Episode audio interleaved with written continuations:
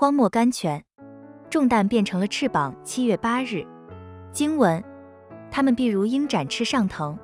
圣经以赛亚书四十章三十一节。相传有一个预言说，鸟类最初被造的时候是没有翅膀的。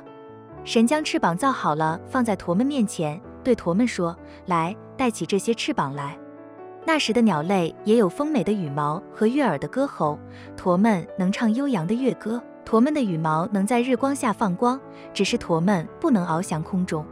神吩咐驼们带起翅膀来的时候，驼们起初还不大愿意，但是不久就服从了，用嘴尖啄起翅膀来，安在肩头上。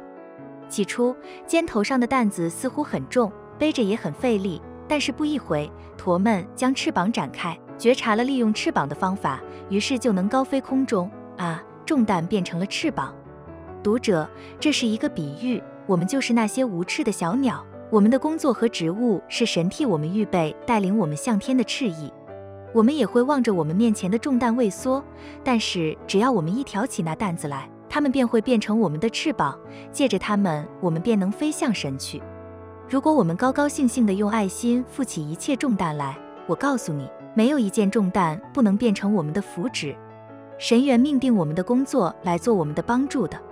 所以读者啊，拒绝一个重担，就是拒绝一个新的生机。密勒 J.R. Miller。凡是神亲手记在我们肩头上的重担，无论怎样沉重，都是可喜爱的。费伯尔 F.W. Faber。